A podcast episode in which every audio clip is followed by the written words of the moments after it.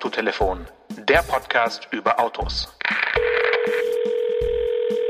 Bzz, Willi ist hier, der beste Freund von Maya. Und Porsche. Äh, was? Ich, ich verstehe überhaupt nichts. Was, was, was, was soll das? Du hast mir doch erzählt, dass Porsche jetzt Bienenvölker gekauft hat. Ach, jetzt, okay. Brumm, brumm, summ, summ, summ. Ich dachte bei Bzzz, dass ich irgendwie, keine Ahnung, was ist für eine Mücke, die sich als Willi verkleidet hat. Okay. Ja, ähm, Honigbienen äh, ist, ist das Stichwort des heutigen Tages zur äh, heutigen neuen Autotelefon-Folge. Ähm, ich weiß nicht, ob es einen Zusammenhang gibt mit, mit dem Verkauf von Autos äh, oder ob der jetzt gut oder schlecht läuft. Jedenfalls hat sich jetzt Porsche äh, 650.000 neue Mitarbeiterinnen zugelegt in Form von Honigbienen und die müssen jetzt auf den Dächern des, äh, des Werks und auf den äh, Streuobstwiesen, das klingt total romantisch, wenn man die Pressemitteilung liest, äh, auf den äh, werkseigenen Streuobstwiesen hat man also 13 Bienenvölker angesiedelt. Ja, das ist irgendwie irgendwie ganz cool. Ich weiß gar nicht, ob das so sehr auf die Marke einzahlt, aber Nachhaltigkeit und Umweltschutz und so, das finden ja alle toll. Äh, und Bienen sind ja auch hoch im Kurs, seit auch der letzte weiß, dass es die nicht mehr so, also dass deren Lebensbedingungen nicht mehr so gut sind äh, und dass es deswegen immer weniger gibt. Insofern äh, nicht falsch, wenn irgendwelche Leute, sei es Privatgärtner oder seien es ähm, seines Autokonzerne sich, sich Bienen irgendwo hinstellen. Das, äh, das schadet nicht. Mhm. Wenn man sich die Nachhaltigkeitsberichte von Autounternehmen äh, mal durchliest, trifft man immer wieder auf solche kleinen Projekte, die äh, mhm. irgendwo am Rande ähm, ja so ein bisschen auf, auf, das, auf das grüne Konto einzahlen.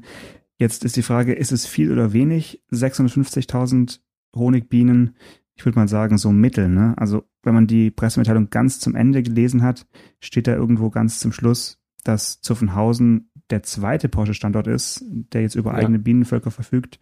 Und in, in Leipzig äh, auf dieser Offroad-Strecke, die man da ja befahren kann mit seinem neu gekauften äh, SUV, gibt's bereits seit 2017 rund drei Millionen Honigbienen. Also doch mhm, eine mhm. erkleckliche Zahl, die darüber liegt. Äh, wir reden jetzt darüber eigentlich nur, weil der Name des Honigs so äh, süß ist. Und zwar wird man den dann ab Sommer kaufen können unter dem Namen Turbinchen, der Honig von Porsche Zuffenhausen. Ja, hat doch was. Ähm, und äh, man kann den kaufen, wenn man entweder Mitarbeiter ist oder wenn man ins Museum geht und da an diesen Coffeeshop da geht. Da gibt's den auch zu verkaufen.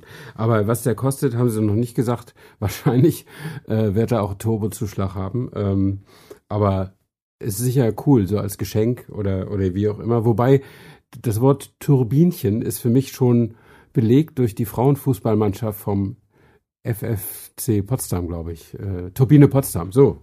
Die, die wurden immer Turbinchen genannt. Oder Tor, Turbinchen vielleicht auch Torbienchen. Wie auch immer. Jedenfalls gibt es jetzt Honig von Porsche. Ähm, aber es gibt auch ein neues Auto von Porsche, nämlich den, den 911 Targa. Ähm, ja. Und das ist einer meiner Lieblingselver, wenn man mal vom GT3 absieht. Ah, schön, und, dass du ähm, fragst. Ja, genau. Ich wollte gerade sagen, das ist eigentlich mein Lieblingselver. Ähm, warum? Von welchem soll man absehen? Vom GT3 oder ah, GT3. Ja, okay, aber das, das ist, ja, ist ja was ganz anderes, ne?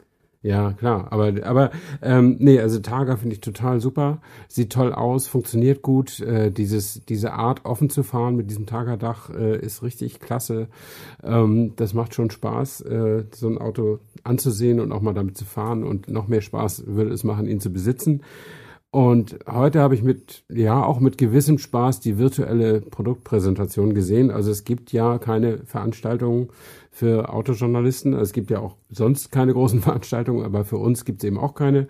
Also versuchen die Hersteller dies oder jenes zu tun und äh, Porsche tat, tat mit dem 911 mal jenes, weil der 11er ist ja schon bekannt und jetzt haben sie jetzt als für diese Variante haben sie jetzt einen vierminütigen Film gemacht, den auch jeder sehen kann unter 911-magazin.de ähm, mit dem Frank Steffen Walliser, dem Baureihenchef, der das Auto so ein bisschen präsentiert und erklärt.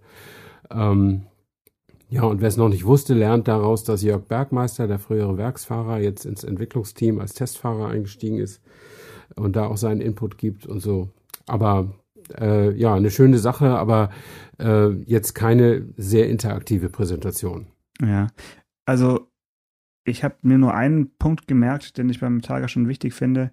neben dem, äh, neben dem Design, neben der Ästhetik, ist ja schon die Dachkonstruktion, die jetzt ja seit der vorherigen Generation auch schon, äh, sag ich mal, ähnlich öffnet mit diesen Hin- und Herklappen und so weiter. Ja. Äh, und das geht jetzt mit dem neuen Dachsystem in 19 Sekunden. Das ist natürlich für, ja, für Cabrio-Puristen klingt es ziemlich lang. Da, ja, will, da, will, da will man eigentlich ja, weniger Sekunden sehen. Aber mit diesem Targa-Dach ist 19 Sekunden schon äh, echt der Wahnsinn, wenn man sich überlegt, wie viele Stellmotoren da wie hin und her fahren ja. und so.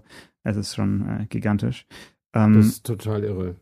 Ich kann mich auch erinnern, äh, ich weiß nicht, bei welcher Automesse das war, als dieses Targa-Konzept zum ersten Mal, also es wirklich Weltpremiere hatte mit den zwei Glasdächern, die da ineinander rutschen sozusagen mhm. oder eins hebt ab und das andere geht dann zurück.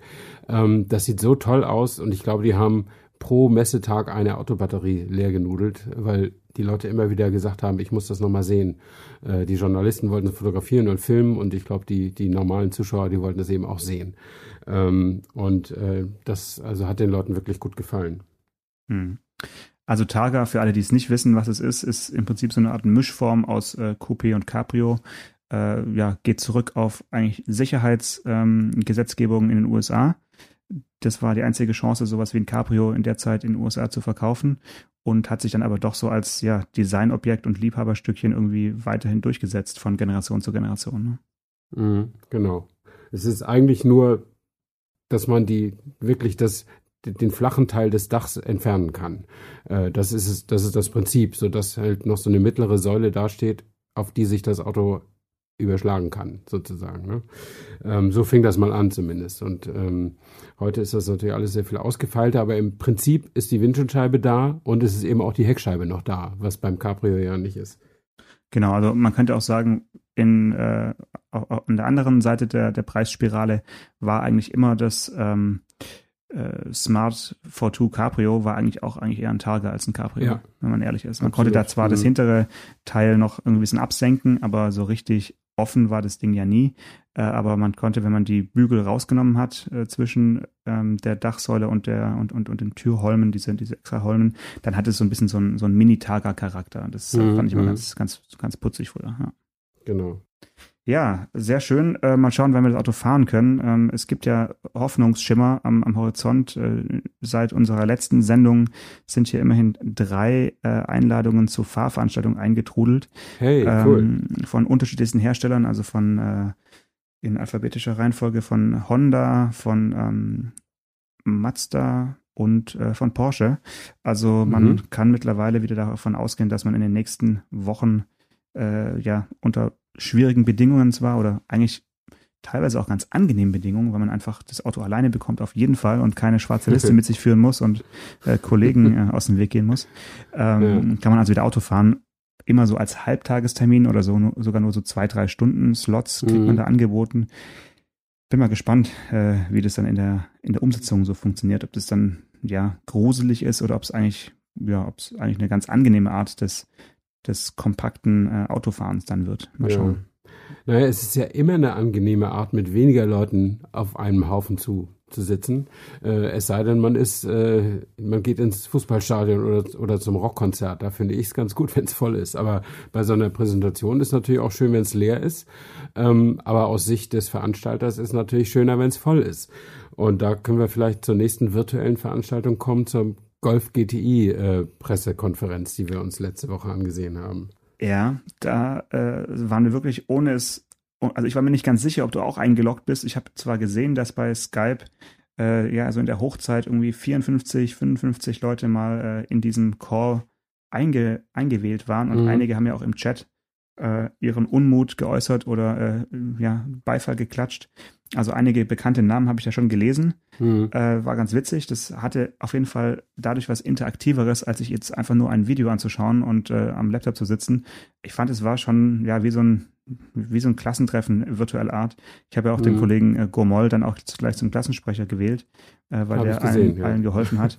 Also das war eine ganz, ganz nette Sache. Sie haben sich wirklich Mühe gegeben, fand ich, wie sie es so rübergebracht haben. Also äh, es lief eine Art ähm, PowerPoint-Präsentation im, im Hauptbildschirm und dazu wurde eben nur Ton eingeblendet. Das fand ich schon mal angenehm, dass man dann nicht noch irgendeine Webcam eingeschaltet hat. Äh, man konnte sich also eigentlich auf diese Präsentation konzentrieren und wurde da, da so mehr oder weniger durchgeführt. Was natürlich schade war, äh, weiß nicht, wie es dir ging, dass es dann plötzlich hieß, die angedachten Videos können nicht abgespielt werden, weil ja. äh, sonst der Server in die Knie geht. Das war morgens um elf. Um ne? zehn. Um zehn, ja, um zwischen, 10. zwischen zehn und elf. Äh, da sei also das ähm, Internet in Wolfsburg und Umgebung aufgrund der vielen Menschen, die im Homeoffice arbeiten, äh, so ausgelastet, dass man also keine Videos mehr bei Skype abspielen kann. Das fand ich schon ja, bemerkenswert auf jeden Fall. Mhm. Ja, äh, das hat mich jetzt nicht so gestört, weil man konnte sich die Videos ja auch am Vorabend schon runterladen äh, und, und gucken. Ja, aber es ist ja äh, voll strebermäßig, das dann so schon zu machen. Ja, 280 Megabyte am Abend, das ist doch mal eben ganz kurz runtergeladen.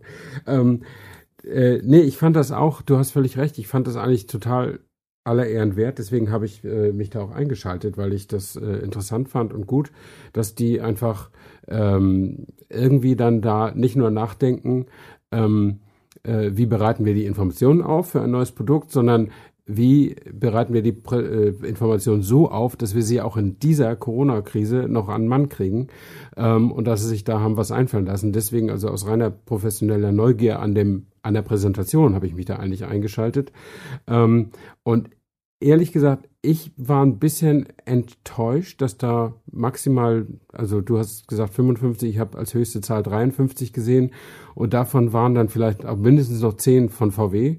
Also vielleicht waren so gut 40, maximal 45 Journalisten eingeschaltet. Und ich frage mich seitdem, war das jetzt viel oder war das wenig? Mhm. Also eigentlich, also für, für einen VW, ich meine, Golf GTI ist jetzt nicht der Golf, sondern nur in Anführungsstrichen der GTI, aber da könnten doch eigentlich, äh, könnte man, wenn ich jetzt VW-Pressechef wäre, könnte man doch mehr als 40 interessierte Journalisten erwarten. Oder gibt hm. so ein Skype-Konferenz-Call da nicht mehr her? Ähm, nee, daran hat es nicht gelegen. Ja, da gibt es, soweit ich weiß, keine Limitierung, zumindest keine, äh, wenn man nur passiv dazuhört. Aber man muss ja dazu sagen, es war, ein, war eine rein deutschsprachige Präsentation. Also es war jetzt keine internationale Präsentation und ehrlich gesagt, mehr als 40 deutschsprachige Medienvertreter werden auf einer Golf GTI Fahrveranstaltung eigentlich auch nicht mehr eingeladen. Also nicht, dass ich wüsste. Ja, pro Tag. Also da, ja, da gibt es noch, gibt's noch einen deutschen Tag. Also ich glaube. Bist du sicher? Ja. Also warum? Ja, würde ich jetzt mal so vermuten. Also. Okay. Ja, also beim, beim GTI äh, ist doch eher eine kleine Gruppe und dann hm. ist man irgendwie noch auf einer Rennstrecke und dann sagen wir mal 20 vielleicht pro Tag und dann zweimal 20 sind 40. Also hm. okay. viel mehr werden da auch nicht durchgeschleust. Aber du hast ja. natürlich recht, bei so einem Skype-Call hätte man auch das Doppelte einladen können oder zumindest auch äh, nicht nur einladen können, sondern auch auf, auf Teilnahme hoffen können, weil hm. die Kapazität ja dadurch jetzt nicht irgendwie äh, in die Knie gegangen wäre oder die, ja, Infrastruktur. Ja. Also ich habe mir gedacht, vielleicht ist es so, dass eben, dass die meisten Kollegen doch lieber eine richtige Veranstaltung hätten. Und zwar äh, nicht nur aus den bekannten Vorteilen, weil wir gerne durch die Gegend fliegen und äh, ein schönes Abendessen abgreifen, sondern weil es einfach äh, ja, es ist einfach interessanter, mit, mit echten Menschen in echt zu reden. Also echte Menschen waren jetzt da am anderen Ende dieses Skype äh. Es waren sogar hochkarätige Leute da. Es war Klaus Bischoff da, der oberste Designchef vom ganzen Konzern mittlerweile. Und es war Carsten Schepstadt da, glaube ich, Schepstadt, hoffentlich habe ich das jetzt richtig ausgesprochen, der, der Chef der Fahrwerksentwicklung. Ähm, und die hatten schon, das fand ich auch gut, dass sie eben nur diese beiden Punkte vom Auto rausgegriffen haben. Wie sieht er halt jetzt aus und, und warum sieht er so aus, wie er aussieht und, und äh, wie hat sich die Fahrdynamik äh, geändert. Das fand ich schon gut, dass man, dass man diese Schwerpunkte auch setzt. Aber letztlich haben die ja dann doch nur das vorgetragen, was in der Presseinformation sowieso stand. Also sie haben die Folien quasi eingeblendet und vorgelesen. Und ich meine, sie machen das auch nicht anders, wenn das irgendwo so eine statische mhm. Präsentation ist oder die Pressekonferenz zur Fahrveranstaltung, dann werden auch Folien vorbereitet und es werden hochkarätige Leute dahingestellt, die, die dann verfügbar sind an dem Tag und die dann quasi das ablesen, was, was da vorbereitet wurde. Aber es ist natürlich trotzdem noch was anderes, ob jemand am Pult steht und was erzählt ob man vielleicht mal eine Frage stellen kann, ob man sehen kann, ob der gerade gute Laune hat oder ob er das wirklich ernst meint, was er da sagt und so weiter. Und wenn der aber ganz weit weg steht, auch noch hinter, hinter so einer Soundkomprimierung, die dieser Skype-Call halt mit sich bringt, ja. dann weißt du eigentlich von diesen ganzen Zwischentönen, die man dringend braucht in der menschlichen Kommunikation, nichts. Du kriegst nur die Fakten vermittelt.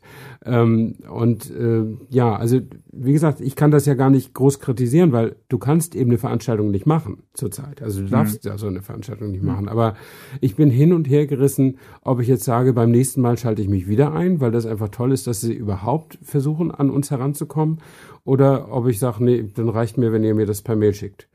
Ähm, also ich habe das noch nicht entschieden. Wie, wie ist das bei dir? Ja, also ich fand, das war jetzt im Rahmen der Möglichkeiten, die die Technik jetzt hergegeben hat, fand ich das so menschlich wie möglich äh, und äh, auf jeden Fall besser als als eben ja die, diese reinen Videopräsentationen, die mit einem Countdown um um 11 Uhr freigeschaltet werden und dann einfach halt ablaufen und dann ist der Film vorbei und man man macht macht seinen Laptop wieder zu. Also da fand ich jetzt diese Option schon besser. Äh, die letzte Fragerunde da musste ich mich leider ausklicken, weil ich noch einen anderen Termin hatte.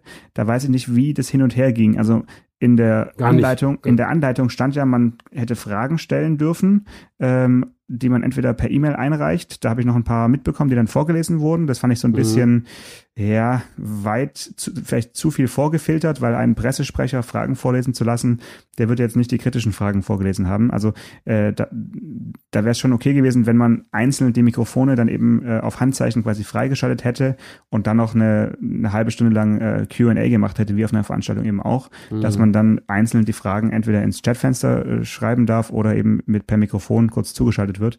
Also das hatte ich eigentlich mir auch erhofft und so stand es ja auch in der Einladung drin. Das fand gar nicht statt, oder wie? Nee, das fand nicht statt, weil das äh, vom Zeitplan auch hing. Es war ja sehr ambitioniert mit 20 Minuten pro Thema irgendwie äh, geschaltet und ja. das, das oder geplant. Und dann stellte sich heraus, dass sie um 11 Uhr dann den nächsten Termin auf Englisch hatten. Und dann haben sie wirklich nur, eigentlich gab es keinen Dialog, wenn ich das richtig gesehen habe. Okay, das ist dann ähm, wirklich schade, weil das hatte ich mir eigentlich erhofft. Ja.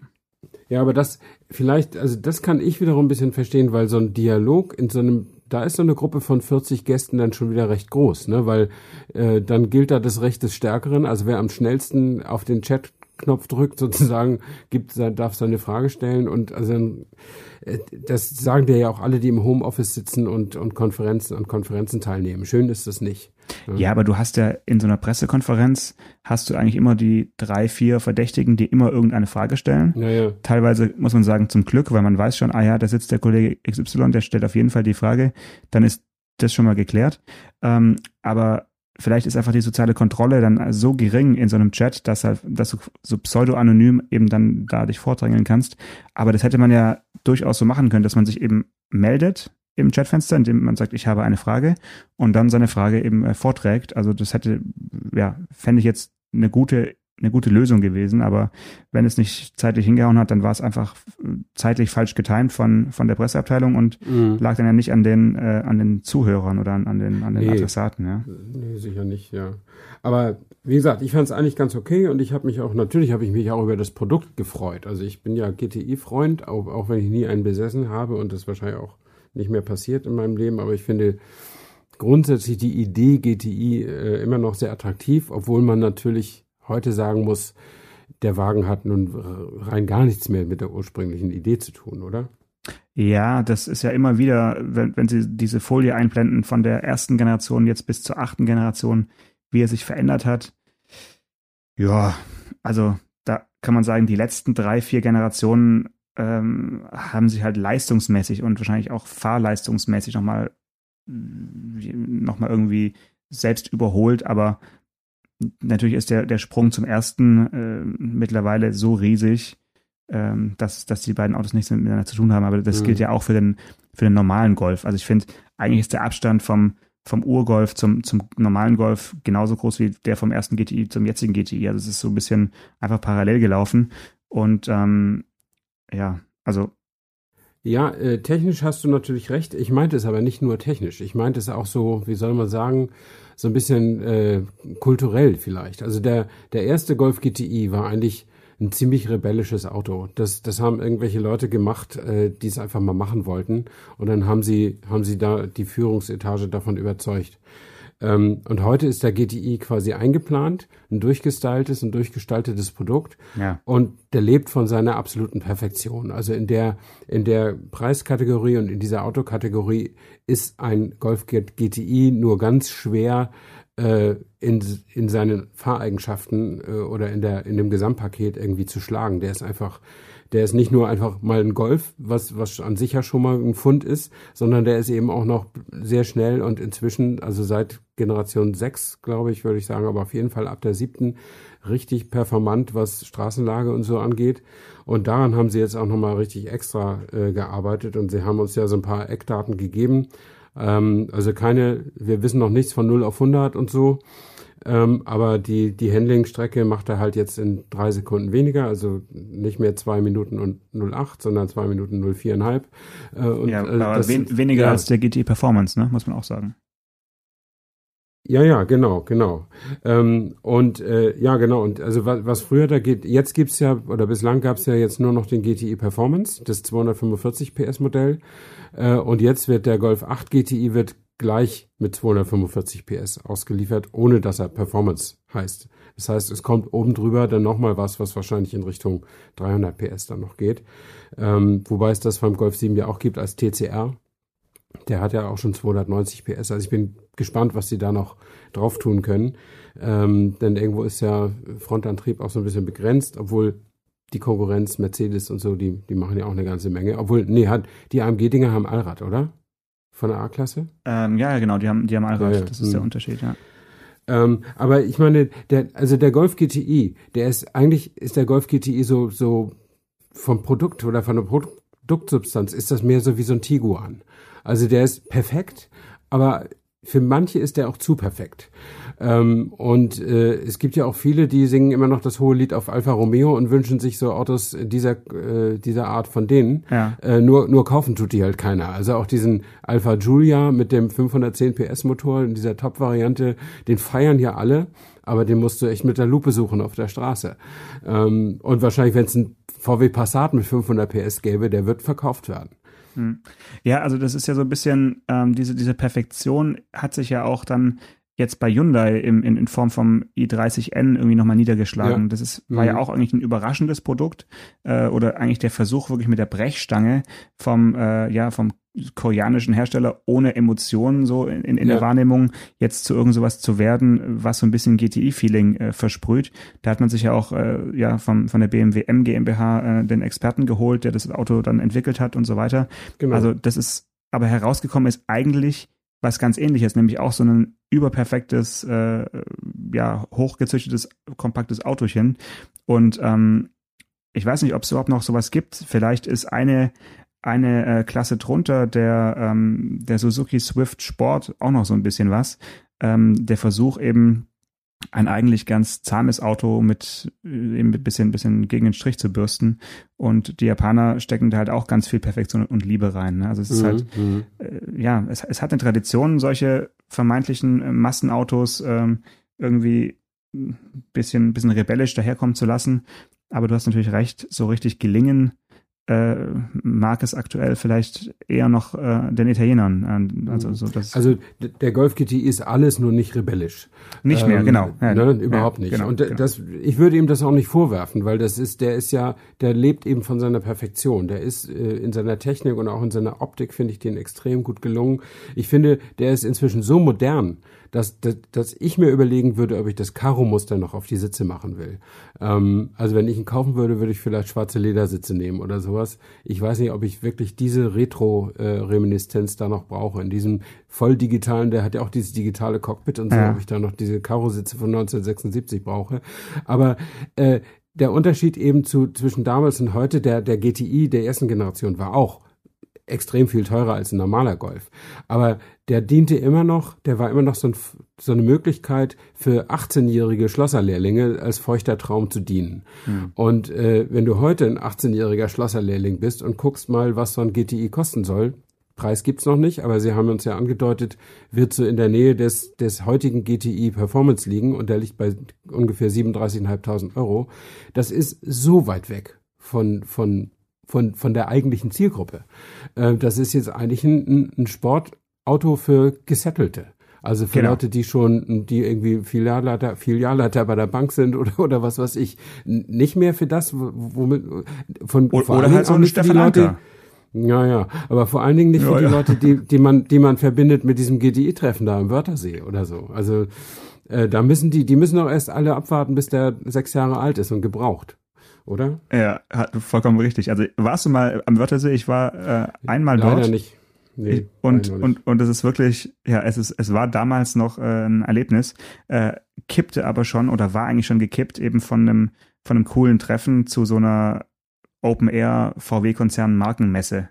Also es, es war auch dort, äh, ähnlich wie der Golf GTI, hat sich auch das, das, das Wörthersee-Treffen einfach perfektioniert. Da waren dann mit richtig teurem Messebau äh, Bühnen aufgebaut von von Skoda, wo sie ihre RS-Modelle zeigen durften, mhm, von von mhm. VW äh, eine richtige Show. Äh, ähm, so, so, und dann kam halt sogar Piech und damals noch Gattin äh, auch noch um die Ecke. Also es war wirklich, mhm.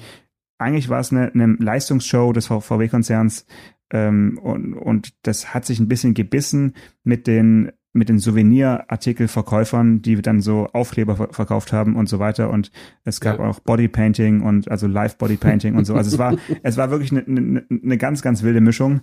Und da hat, ja, man hat gemerkt, es kann eigentlich nicht mehr funktionieren, weil die eigentlichen GTI-Treffen, äh, Wörthersee-Besucher, die, die machen jetzt halt ihre Gegenveranstaltungen, wo sie ihre richtig coolen getunten ja, Autos ja. zeigen. Und ähm, mhm ja, das ist dann wahrscheinlich einfach das, das äh, ja, eine parallele Entwicklung, kann man sagen, ja.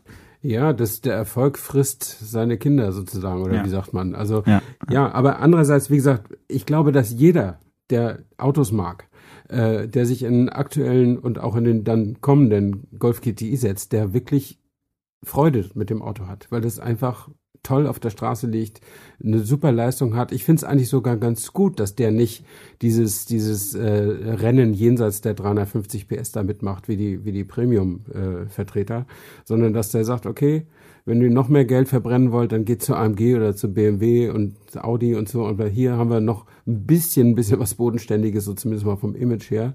Und das Ding ist einfach so perfekt gebaut, das wird wahrscheinlich auch in acht Jahren noch geil sein. Also kann ich mir zumindest vorstellen. Und da wäre ich bei manch anderen Produkten, inklusive Suzuki Swift, äh, auch nicht so sicher. Ähm, ja, noch ein bisschen ja. Japaner-Bashing, aber, ähm, aber äh, das ist, ist ein gutes, eine gute Überleitung. Und zwar gibt's ja einen, einen Menschen, der, oh ja, der war dabei, seiner Ansicht nach auch das perfekte Auto zu bauen. Ähm, ja. Leider, weiß nicht, ob man leider sagen können, aber in jedem Fall wurde das Projekt so ungefähr in der Mitte abgebrochen mhm. und ähm, jetzt werden halt weiter nur Staubsauger verkauft oder habe hab ich das falsch verstanden?